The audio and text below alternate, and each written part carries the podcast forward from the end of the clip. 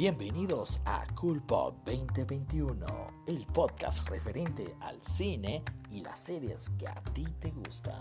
Ven, acompáñanos y escúchanos.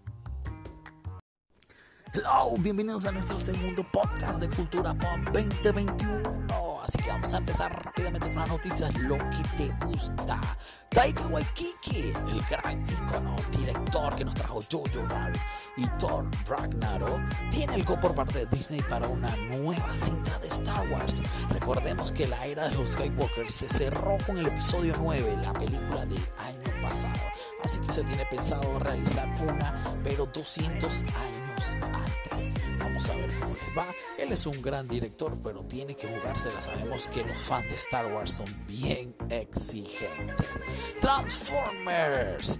Vamos a tener dos nuevas películas, una animada y una en live action. En live action no se sabe si va a ser una continuación de la de Bumblebee o sencillamente un remake de Beast Wars. Recuerda esos Transformers que en vez de ser autos eran unas bestias, una serie de los años 90 en 3D.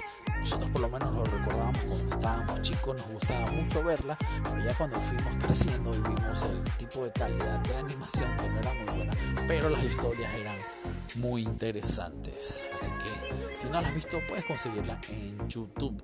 Reading 4, Vin Diesel, el gran actor de Rápido y Furioso, nos confirma que va a, ser, va a haber una cuarta película. Esperemos que también le vaya y tenga mucha suerte. Voldemort. Sí, el villano de Harry Potter.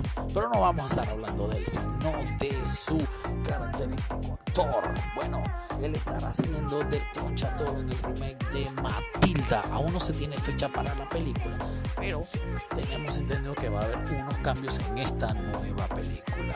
Spider-Man Multiverse. Tenemos para el 7 de octubre del 2022. La película de animación que ganó un Oscar y que cautivó a todos por su gran historia. Bueno, la vamos a tener de regreso. Gracias Sonic, gracias. Y bueno, seguimos con las series de Netflix. Dark. Todos estamos en expectativa para que se pueda estrenar su tercera temporada el 27 de junio. Recordemos que según la serie, el 27 de junio del 2020 fue el día que empezó el apocalipsis por el, el estallido de la, de la, de la fábrica nuclear. Así que según los directores, ya habíamos tenido que en la segunda temporada se había estrenado el 21 de junio, que fue el día que se ahorcó uno de los protagonistas, o podríamos decir el principal, Mikkel. ¿Te recuerdas? Mikkel. Bueno. Seguimos con Netflix, Extraction o Misión de Rescate, la película de Chris Hemsworth que tiene menos de un mes, ya tiene el go para el, la secuela. La película ha tenido muy buena aceptación. Lo único que pedimos y esperamos que tenga una trama un poquito diferente a las que ya estamos acostumbrados. Así que mucha suerte para Chris. Reeves, esa película de Will Smith donde era un policía en un mundo mágico donde hay seres y bestias, también tiene el go para la segunda parte.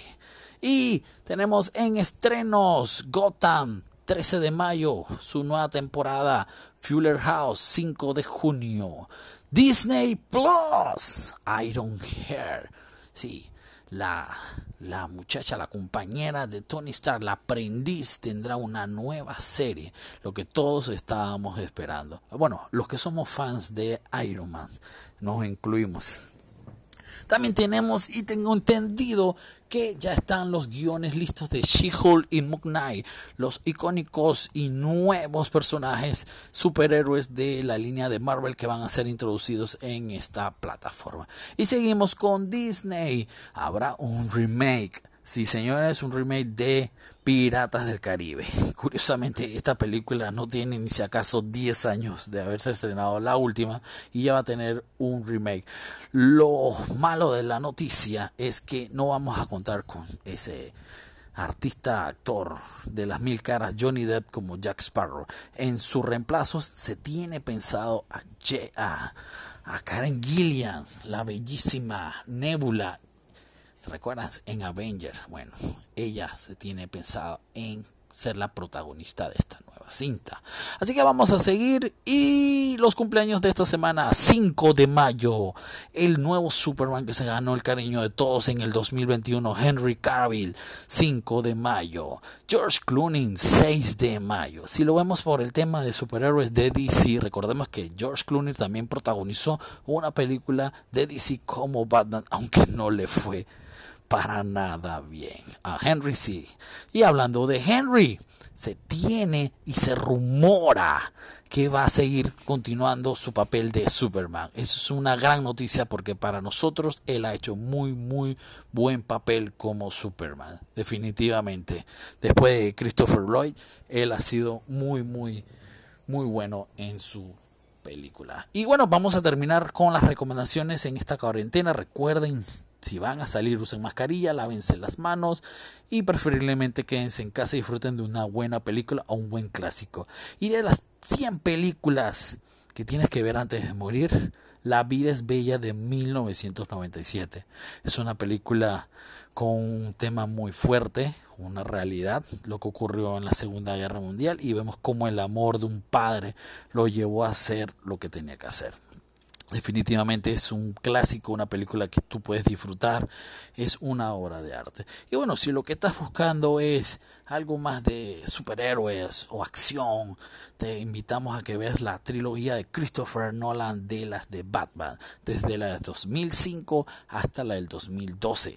También muy buenas películas. Y para opinión de nosotros, ha sido las mejores de las que han sacado de Batman, sin ofender a Tim Burton y a Schumacher pero de verdad que nosotros nos encanta esa película. Así que bueno, mi gente, gracias por escucharnos. Bueno, este es nuestro segundo podcast. Recuerden seguirnos en arroba cultura pop 2021, donde nos puedes escribir si tienes alguna duda o quieres aportar algo. Con mucho gusto te vamos a responder. Así que mucha gente, me perdón, mi gente, gracias y chao.